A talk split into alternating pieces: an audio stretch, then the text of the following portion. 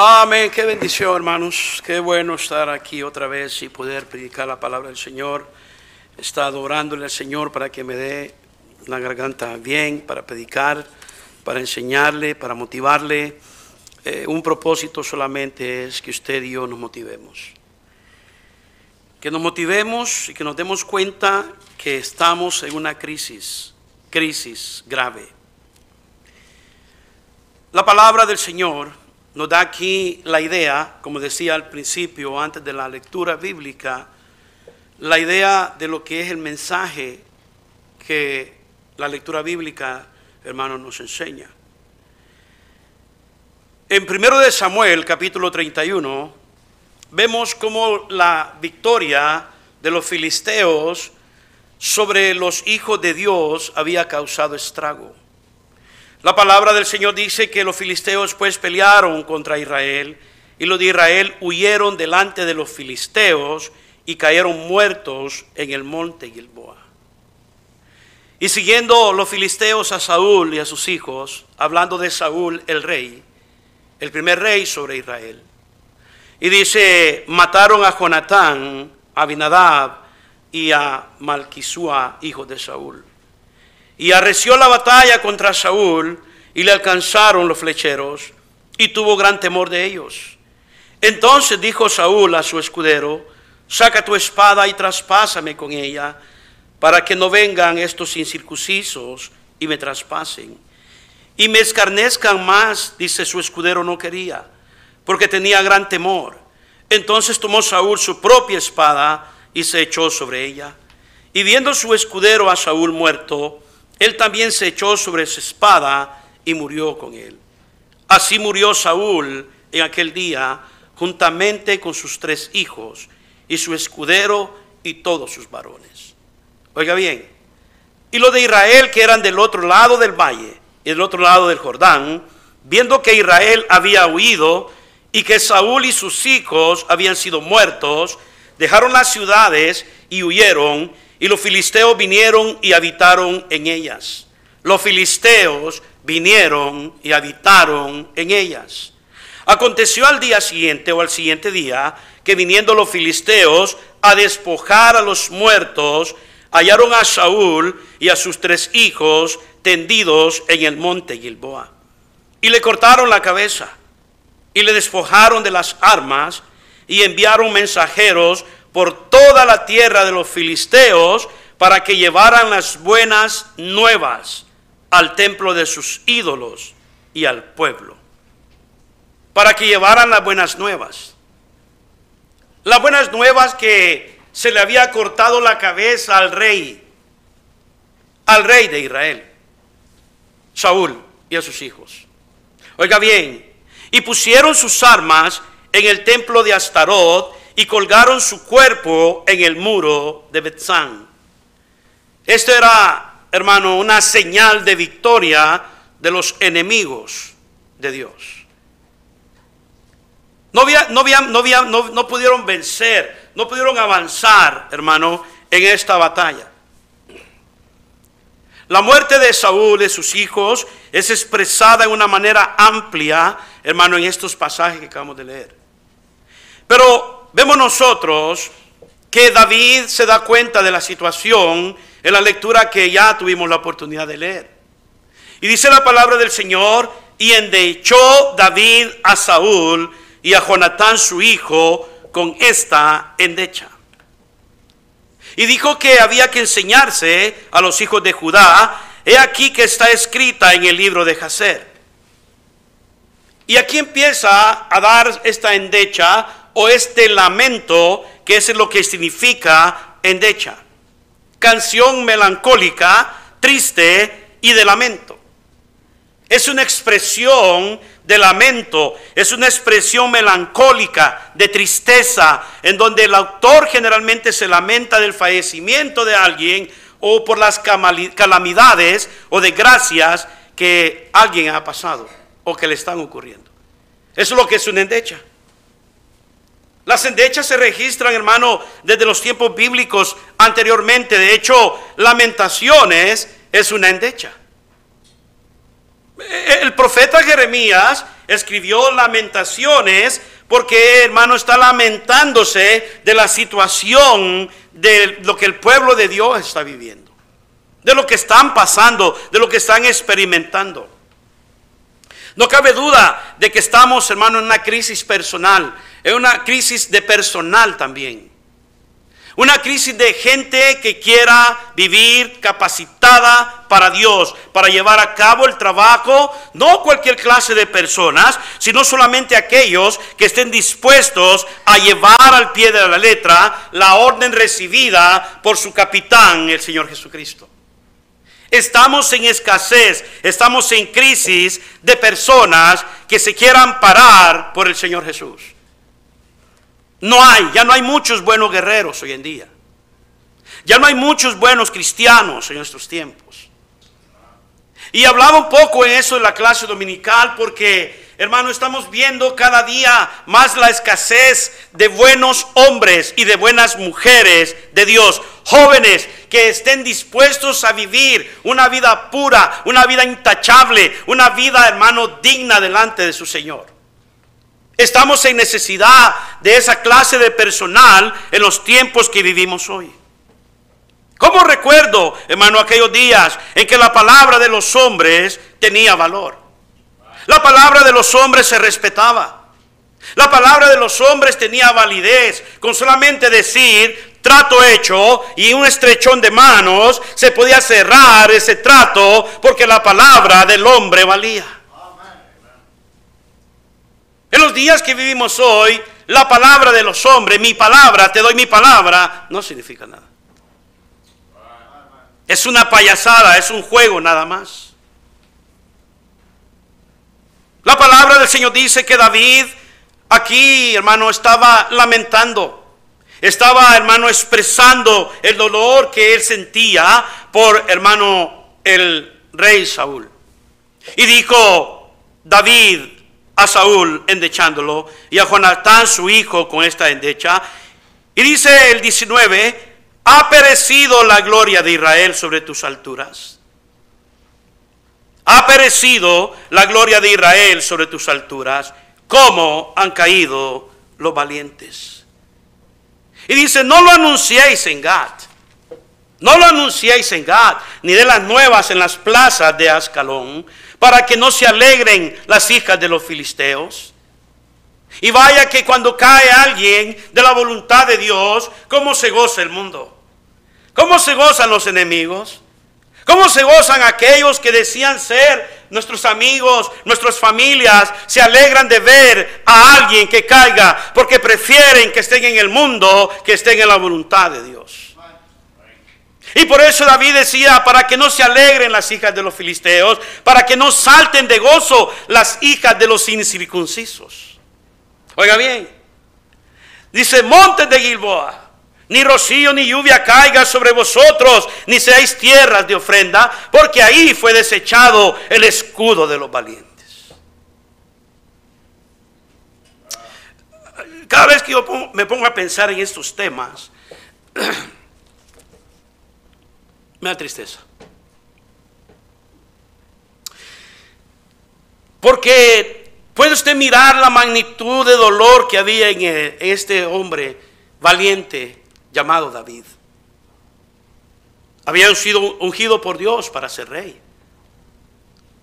Dios lo estaba capacitando y preparando. Era perseguido y fue perseguido tanto tiempo por Saúl por celos. Pero a pesar de ello, nunca levantó su mano en contra de Saúl, porque lo consideraba el ungido de Jehová.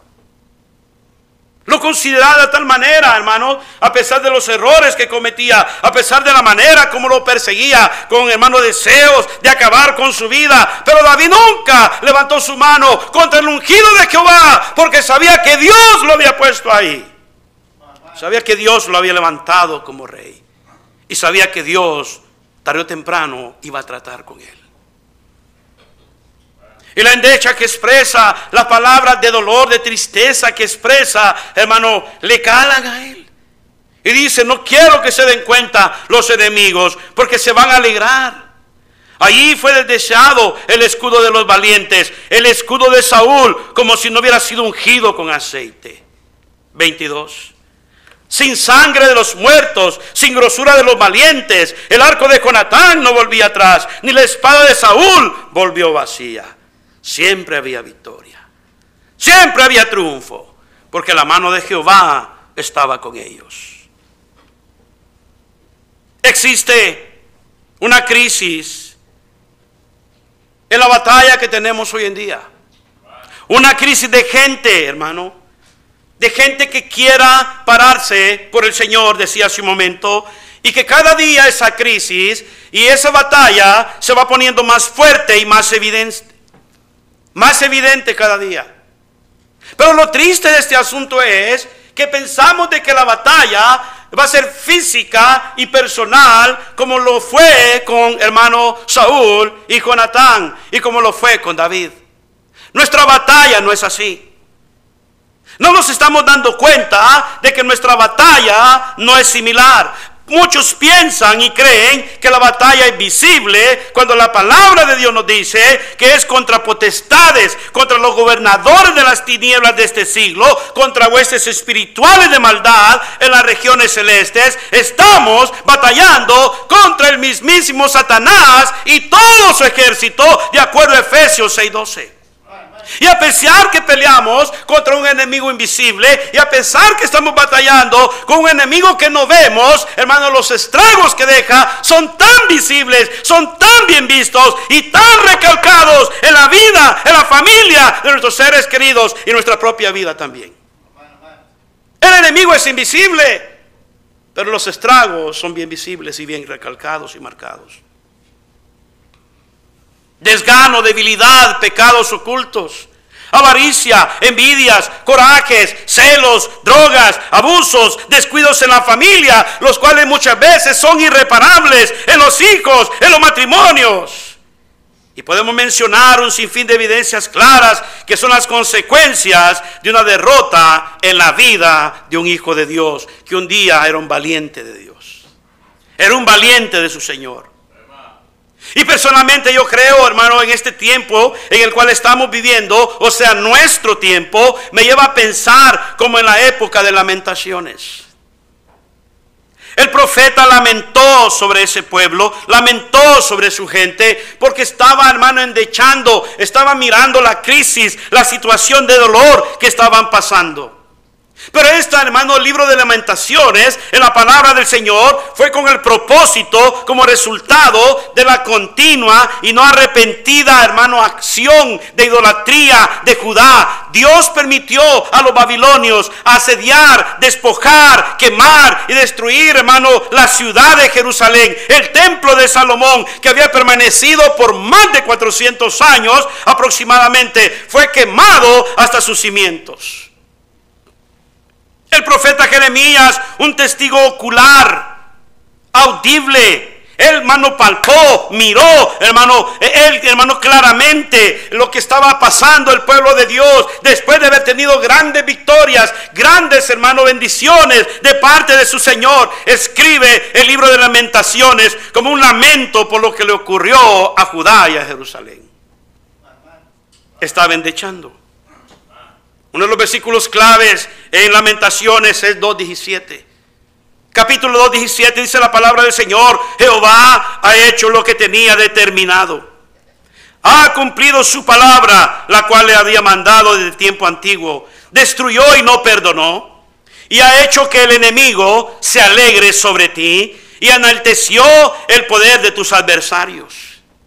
Pero Lamentaciones 3, 22 y 23 dice, por la misericordia de Jehová no hemos sido consumidos, porque nunca decayeron sus misericordias, nuevas son cada mañana, grande es tu fidelidad a pesar de la crisis, a pesar de ese endecho, a pesar de la tristeza que embargaba el corazón del profeta, él todavía, en medio de esas circunstancias, decía, el Señor todavía tiene misericordia, todavía su fidelidad es grande. Cada mañana podemos ver el amor grande, y inmensurable de nuestro Dios.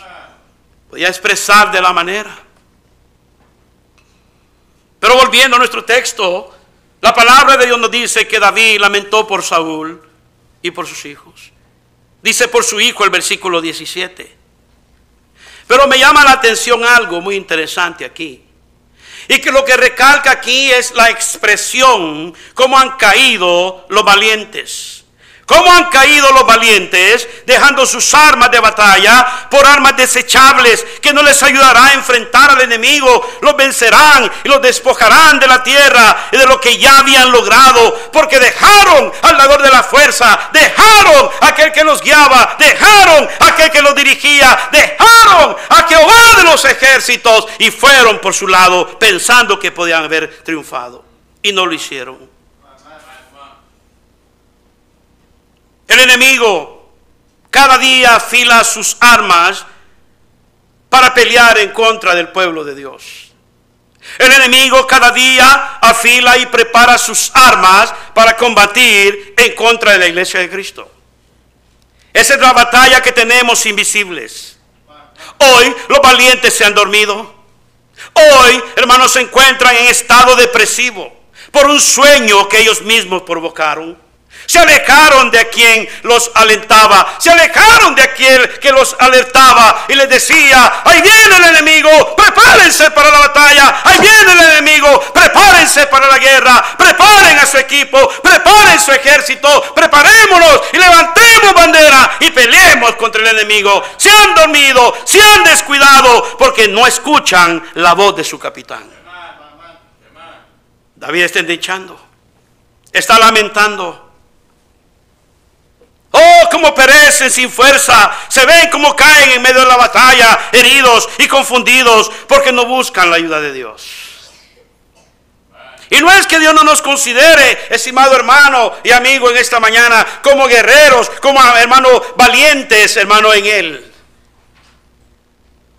Pero el Señor no quiere que estemos solamente en un estado de descuido, un estado de conformismo, que hemos perdido la batalla y nos quedemos con los brazos cruzados. Él quiere que entendamos que podemos recuperarnos, que podemos lograr, hermano, obtener lo que el diablo nos ha robado, recuperar otra vez el amor, el cariño, el respeto, la confianza que antes teníamos en la gente. Volvemos otra vez a recuperarlos en el nombre del Señor. Dice la palabra del Señor que David estaba endenchando por ellos.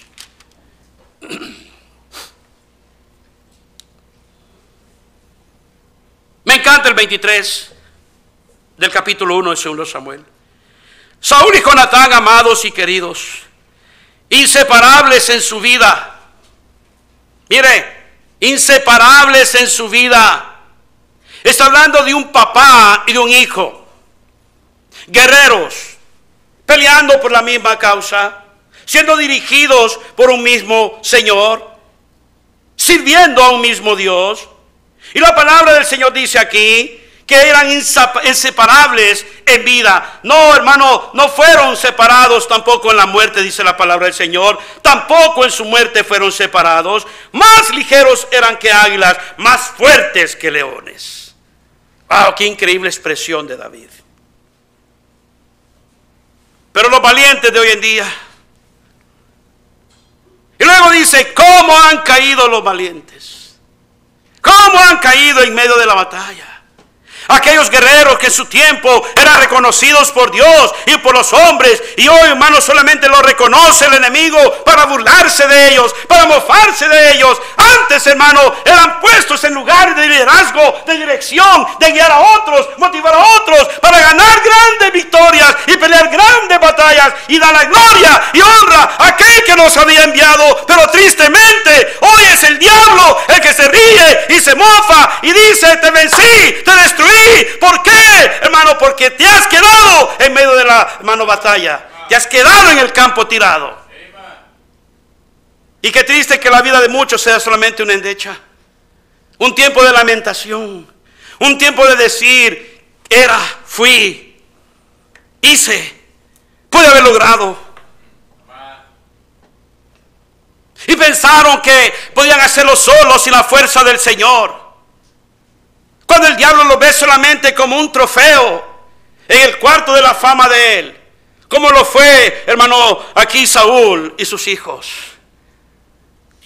Sus cabezas cortadas, decapitados llevados, hermano, para adorar a sus ídolos. Eran, hermano, las victorias que obtenían, porque el diablo siempre se va a gozar cuando destruye una familia que caminaba con Dios, que amaba a Dios, que era fiel a su Señor. Un hombre, una mujer que amaba al Señor y servía a su Señor. Era fiel, hermano. El diablo siempre se va a reír y se va a mofar, porque dice, sabía que te iba a destruir, sabía que te ibas a descuidar, sabía que te tenía en mis manos, porque eras un cristiano descuidado que no confiabas en Dios. Pero es el tiempo, hermano, de decir, me levantaré otra vez, voy a dar fuerzas en el Señor, voy a tomar mi espada y voy a pelear con valentía. En el nombre del Señor me voy a levantar. Pero David sigue endechando.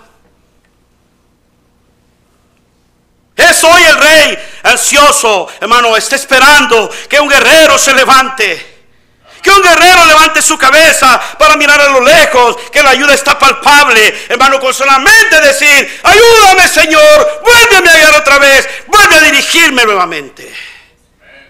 Aún el rey está esperando a aquellos que están débiles, están diciendo, no puedo más.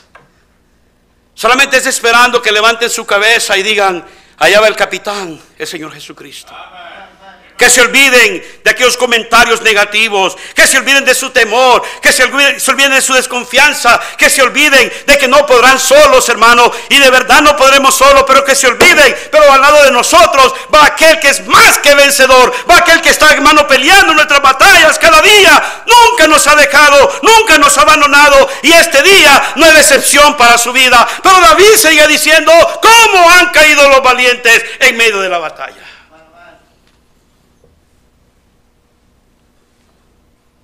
Palabra del Señor dice, hija de Israel, llorad por Saúl, quien os vestía de escarlata con deleites, quien adornaba vuestras ropas con ornamentos de oro. ¿Cómo han caído los valientes?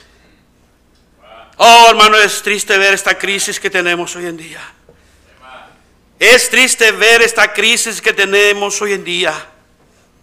Valientes tirados en el campo de batalla parecen piedras y piedras y piedras que le siguen a otras. Y la batalla sigue recia. Y la batalla sigue, hermanos, su ritmo. Y la batalla no se ha detenido. El enemigo sigue peleando. Porque entre más se lleve, hermano, él de ventaja y entre más terreno aventaje, él se sentirá más orgulloso que ha derrotado y sigue derrotando más pueblo de Dios. Al Señor no le importa cuál fue la causa de nuestra debilidad. Al Señor le importa por qué nos detuvimos. Al Señor le interesa qué fue lo que nos paró de seguir peleando. Lo único que le interesa es que usted sepa que el justo cae siete veces y vuelve a levantarse en el nombre del Señor. Eso es lo que le interesa a Él. No permitamos que el diablo nos ponga como sus trofeos. Y Saúl, hermano, era endechado y Jonatán por David. Angustia tengo por ti, hermano mío. Que me fuiste muy dulce. La actitud que había, hermano, en este hermano amigo, un gran amigo de David, Jonatán. Varias veces lo advirtió de que la intención de su padre era matarlo. Pero Jonatán era tan fiel, hermano, y leal en esa amistad que tenía con David. Y la palabra del Señor dice que David lo reconocía. Tenía un espíritu dulce, un espíritu agradable. Decía, pero ¿cómo han caído estos valientes? ¿Cómo han caído los valientes en medio de la batalla? ¿Cómo ha perecido la gloria de Israel? Oh, si tan solamente usted recuerda, hermano, hermana querida, qué espíritu dulce tenía para servir a Dios. ¿Cómo era, hermano, su espíritu agradable para hacer las cosas del Señor? No se aguantaba el tiempo para servir, hacer algo en la obra del Señor. No se aguantaba el día que llegara, el día para su servicio a su Señor. Ahí estaba, puesto, dispuesto para hacer lo que sea, para agradar y complacer a su Señor. ¿Cómo han caído los valientes? ¿Qué crisis estamos viviendo, hermano? ¿Dónde están los hombres y mujeres de Dios? La batalla es invisible. El enemigo es real. Los estragos son palpables y visibles. Los daños que deja son reales. Las lágrimas que son derramadas son reales. Las marcas que son dejadas son reales. Pero no queremos aceptarlo.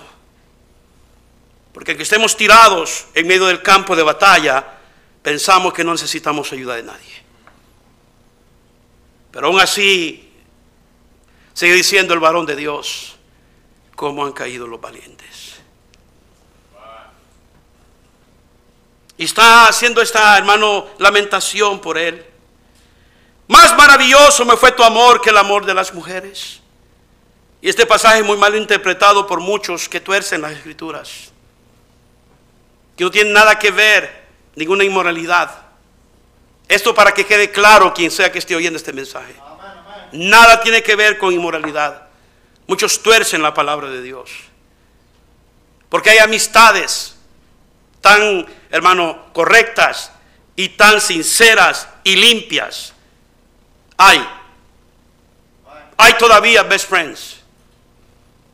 En los tiempos bíblicos habían mejores amigos. Pero no mejores amigos que te sacaban de la voluntad de Dios, más bien que te motivaban a caminar y a seguir en el camino del Señor. Que decían, oremos juntos. Hagamos la obra de Dios juntos. Caminemos juntos a la luz de la palabra de Dios. No estos que dicen, no, no gastes tu tiempo en la iglesia. No gastes tu vida en la iglesia. Estás joven todavía. Tienes fuerzas todavía. Cuando el enemigo mira esa debilidad y esa actitud en la vida de muchos, lo que hace es tomar ventaja de ello. Y hay más acceso, más oportunidad, más entrada, hermano, más acceso a la vida, hermano. ¿Por qué? Porque los valientes, aquellos que velaban, ya no velan más. Aquellos que guiaban a la gente, a su gente, ya no guían más. Aquellos que animaban, hermano, y motivaban a su gente, ya no motivan más. Aquellos que instruían, ya no instruyen más. Aquellos que, hermanos, se esforzaban, ya no se esfuerzan más. ¿Cómo han caído los valientes en medio de la batalla? Y el diablo está riéndose y diciendo, lo sabía, lo sabía, lo sabía muy bien. Pero el rey todavía sigue ansioso, sigue esperando Siga guardando por aquellos que digan, regresaré a Él. Me levantaré y clamaré a Él. Él espera que el corazón de muchos de nosotros se vuelva a Él, que clame por su ayuda y por su aliento en medio de las batallas que tenemos, porque no cabe duda que tenemos batallas. No cabe duda que estamos en un pleito. No cabe duda que tenemos un enemigo que todos los días estamos enfrentando. Que reconozca que no sobrevivirá, hermano, sin la ayuda de su rey, sin la ayuda de él. ¿Cómo han caído los valientes? ¿Cómo han caído los guerreros que con solo clamar con el corazón hacían entremecer de miedo y ahuyentaban al enemigo? Con solo decir, yo amo a mi Señor y sirvo a mi Dios, el enemigo huía delante de ellos porque vivían sometidos bajo la poderosa mano del Señor. Pero mire cómo han caído los valientes en medio de la batalla.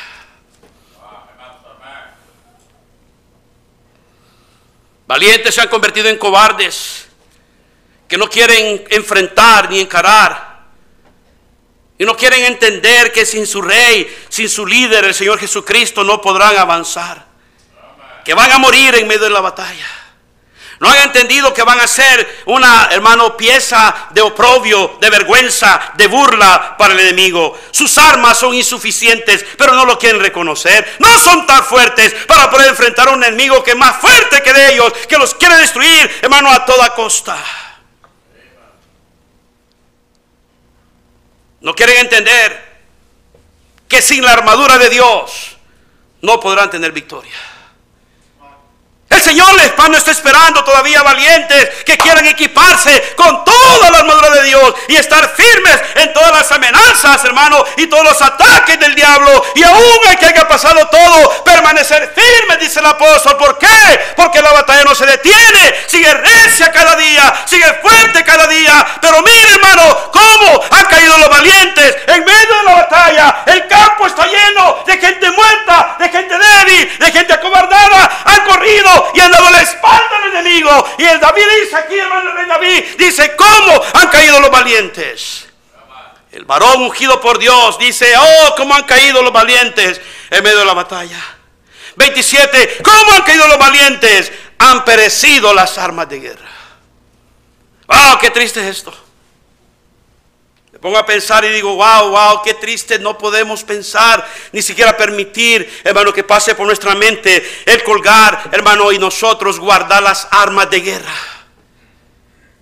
Las armas de nuestra milicia no son terrenales, no son carnales, no son nuestras armas, son poderosas en Dios. Las armas de nuestra misa son espirituales. Son las que Dios nos equipa cada día y nos pone en nuestras manos, confiando que Él peleará por nosotros, Él guiará nuestro camino y saldremos más que vencedores, porque seremos probados en el fuego y seremos mano mejor, hermano, que el oro, porque el Señor prueba a sus valientes. ¿Quién y quién es mejor, hermano, valiente para pelear la batalla? Y entre más pruebas tienes y más ataques tienes, serás un mejor guerrero delante de tu Señor. Pero ese no es el caso. El caso real de nuestro tiempo es que han caído muchos valientes. Y usted puede decir, pastor, estoy entendiendo el mensaje. Yo era un valiente de ellos. Yo vivía para Dios. Yo servía a mi Dios. Yo caminaba con mi Señor. Yo era fiel a mi Dios. Yo la hablaba con mi Señor todos los días. No cabe duda que pasaba tiempos agradables con mi Señor. Yo era ese joven que yo amaba a Dios, tenía temor de Dios. Pero el diablo ha tomado ventaja conmigo porque me he descuidado de mi relación y comunión con mi Señor. Y como le dije hace un momento, la batalla que usted y yo tenemos no es visible, es invisible. Ataca tu mente, ataca tus instintos carnales, ataca lo que te gusta y te atrae por ello. Nadie lo ve. Solamente aquel que es persuadido por ello y atraído por ello. Sabe y se da cuenta. Pero cuando causa, hermano, el impacto, lo que el diablo pretendió hacer en el corazón de esa gente, hermano, entonces puedes ver la consecuencia de lo que él estaba haciendo. Ve vergüenza. No puedes ver el rostro levantar de aquellos que eran buenos soldados del Señor. No puedes ver sus pies fuertes, firmes, ergidos para seguir marchando, hermano, en el batallón del Señor Jesucristo. No puedes ver esas manos fuertes empuñar las armas, hermano, para volver a unirse, a, hermano, a la fila del Señor Jesús. ¿Por qué? Porque el desánimo ha sido consumido, hermano, perdón, el ánimo ha sido consumido por el desánimo, hermano, que trae el enemigo. El deseo, la limpieza, la pureza ha sido quitada en el corazón y en la mente de muchos. ¿Cómo han caído los valientes en medio de la batalla?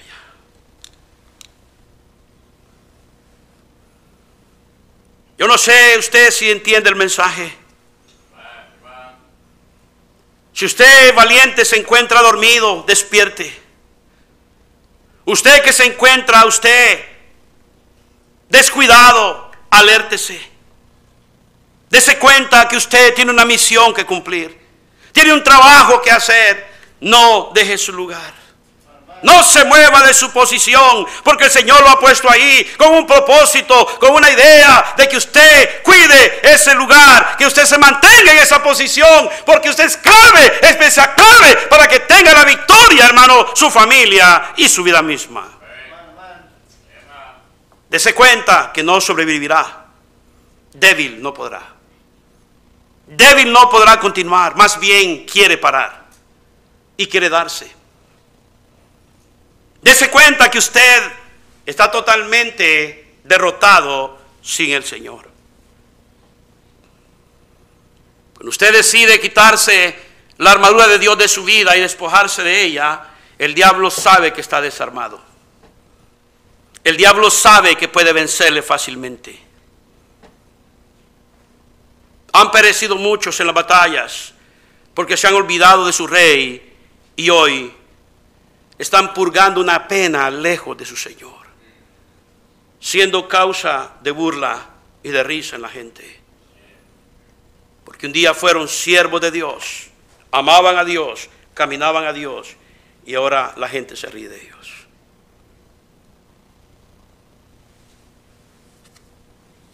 David dice, no lo anunciéis en Gat, no lo anunciéis en Gat, ni de las nuevas en las plazas de Ascalón, para que no se alegren las hijas de los filisteos, para que no salten de gozo las hijas de los incircuncisos. Al momento que la gente se da cuenta que alguien ha caído de la voluntad de Dios, hacen fiesta. Y hacen leña del árbol caído. Yo le animo a usted en esta mañana, estimado hermano y hermana, de que se levante que se dé cuenta que hoy es su oportunidad de volverse a su rey, de volverse a él, de clamar por su ayuda y a salir de esa batalla. Quizás está lisiado o manchado, hermano, en la búsqueda de Dios. Pero el Señor dice, ven, te voy a alentar, ven, te voy a vendar, ven, te voy a ungir con aceite y te voy a preparar para que sigas adelante en la batalla que tienes por delante. Y sigas peleando la batalla de la fe. Pero David decía, ¿cómo han caído los valientes? en medio de la batalla. Yo le pregunto a usted, hermano, hoy, ¿qué entiende cuando dice han perecido las armas de guerra? ¿Dónde ha quedado la oración? ¿Dónde ha quedado la lectura bíblica? ¿Dónde ha quedado el servicio de Dios? ¿Dónde ha quedado el deseo de sacrificar por el Señor? ¿Dónde ha quedado el anhelo que había de ser usado por Dios? ¿Dónde ha quedado el Señor me ha llamado para su obra? Yo quiero hacer la voluntad de Dios, pastor. Yo quiero servir para Dios. Quiero entregarme del todo completo para Cristo. ¿Dónde ha quedado eso? David dice, ¿cómo han perecido las armas de guerra? ¿Cómo han caído los valientes en medio de la batalla? ¿Cómo han caído los valientes en medio de la batalla? Quiero que entienda esto y con esto voy a terminar. Cada vez que pasamos en el camino de esta vida, nos vamos a encontrar con gente que vivía y servía a Dios con agrado y con gratitud. Con una conciencia, hermano, limpia y consciente de que si no hubiera sido por Él donde estuviera. Pero hoy vemos que eso ya no es novedad. Nadie se alarma porque alguien sale en la voluntad de Dios. Ya no se alaba a Dios ni se vive para Dios como se debe de alabar ni vivir. Las iglesias se han vuelto circos, se han vuelto, hermanos, lugares de teatro y de show, donde el pastor trata de entretener a la gente para que no se vaya. ¿Por qué? Porque la palabra de Dios ha quedado en segundo lugar. Ha quedado en segundo nivel. Valientes que predicaban el mensaje de Dios, confrontaban a la gente y le llamaban al pecado por lo que era. Ya no predican palabra de Dios porque le temen a la congregación, le temen a la gente que diezma, le temen a la gente que da dinero. Y óigame quien sea que me esté oyendo allá en vivo, le temen y no predican la palabra del Señor porque son lobos rapaces, son lobos vestidos de oveja y no están interesados por el pueblo de Dios. ¿Cómo han caído los valientes? Aquellos hombres de Dios que se paraban por Dios predicaban la palabra del Señor y predicaban lo que su corazón, hermano, el Espíritu Santo les decía que predicaran. Y el aceite fresco era derramado en el corazón del pueblo. Y el pueblo se animaba. Y el pueblo decidía. Y el pueblo caía en convicción. Porque el Espíritu Santo estaba haciendo la obra en medio del pueblo de Dios. Pero qué triste es ver que alguien predica la palabra de Dios y el pueblo esté seco, apático, indeciso, porque están conformes con la noticia que han caído y no se quieren levantar. David sigue diciendo, ¿cómo? ¿Cómo han caído los valientes en medio de la batalla? Un pequeño recordatorio antes de irnos a casa. Recuérdese usted las grandes batallas que usted peleaba con su Señor. Recuérdese los momentos que pasaba con su Señor a solas. Recuérdese su momento que pedía fuerza, pedía usted dirección de su Señor. Recuérdese esos momentos agradables que hablaba con su Señor y le decía, Señor, fortaléceme, ayúdeme, Señor. Sin usted no lo puedo lograr. Señor, necesito su ayuda, por favor. Señor, voy a hacer lo que usted me pide que haga. ¿Dónde están esos hombres y mujeres hoy? ¿Cómo han caído los valientes en medio de la batalla? Te dice, pastor, he caído. Me he dejado vencer por el enemigo. He sido derrotado por el enemigo, pastor. El Señor le dice, levántate. Este es tu día, esta oportunidad. Levántate, solamente mírame. Solamente quiero que sepas que si me ayudas no lo lograrás. Pero levántate en mi nombre. Levántate, agarra fuerza y yo te ayudaré a seguir adelante, a continuar peleando la batalla que tienes por delante, a continuar peleando por tus hijos, tu familia, tu hogar, tu matrimonio. Pero levántate esta mañana. Y que nuestra vida no sea solamente una endecha no solamente sea una poesía de lamentación, pero que sea un momento de acción esta mañana. Pero David estaba lamentando por ellos. Pero de ahí en adelante vemos a un David distinto, sabiendo que tenía que levantarse y tenía que entender que iba a ser el líder.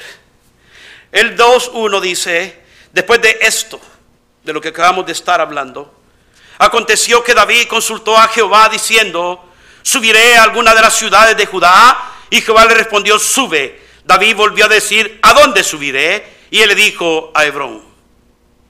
Esta es la clase de valientes que Dios quiere ver hoy en día. Aquellos que consultan a Dios y aquellos que le obedecen a su Señor y aquellos que esperan la voluntad de Dios.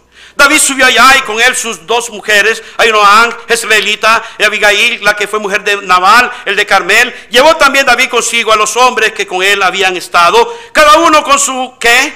Familia, los cuales moraron en las ciudades de Hebrón. Y vinieron los varones de Judá y ungieron allí a David por rey sobre la casa de Judá. Y dijeron, y dieron, perdón, aviso a David diciendo, los de Jabe de Gad son los que sepultaron a Saúl. Entonces envió David mensajeros a los de Jabe de Galad diciendo, benditos seáis vosotros de Jehová, que habéis hecho de esta misericordia con nuestro Señor, con Saúl, dándolo o dándole sepultura. Ahora pues Jehová haga con vosotros misericordia y verdad, y yo también os haré bien por esto que habéis hecho. 7. Esfuércense pues ahora vuestras manos y sed que valientes pues muerto Saúl, vuestro Señor, los de la casa de Judá, me han ungido por rey sobre ellos. Nuevo liderazgo se levanta, que hay un renuevo. Aquí hay tiempo de actuar y llevar adelante la obra. La obra no se puede detener, tu familia no se puede estancar, tus hijos no se pueden quedar a la mitad del camino porque tú.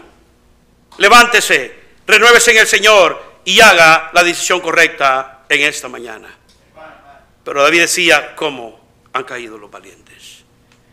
¿Cómo estamos en este tiempo, hermanos? Otra vez dese vuelta a su contorno y observe cada, cada cristiano, cada iglesia, cada hermano, aquel siervo de Dios que servía y vivía para su Señor, ¿dónde se encuentran? ¿Dónde están ahorita? Solamente son causa de burla y de recuerdo. Una endecha es lo que hay de ellos. ¿Qué será de su vida? ¿Se levantará? ¿Pedirá ayuda a su Señor? ¿Buscará la dirección de Cristo? ¿O solamente querrá conformarse con que lo lamenten y que sientan, I'm sorry for you? Que sientan lástima por usted. Esa no es una actitud de un valiente. El valiente se restaura, el valiente se levanta, el valiente busca la ayuda de su Señor. Y el valiente dice, esta es mi oportunidad. Y David dice, ¿cómo han caído los valientes? Yo le animo esta mañana que se levante y que busque sus fuerzas en el Señor. Cada cabeza inclinada, cada cerrado.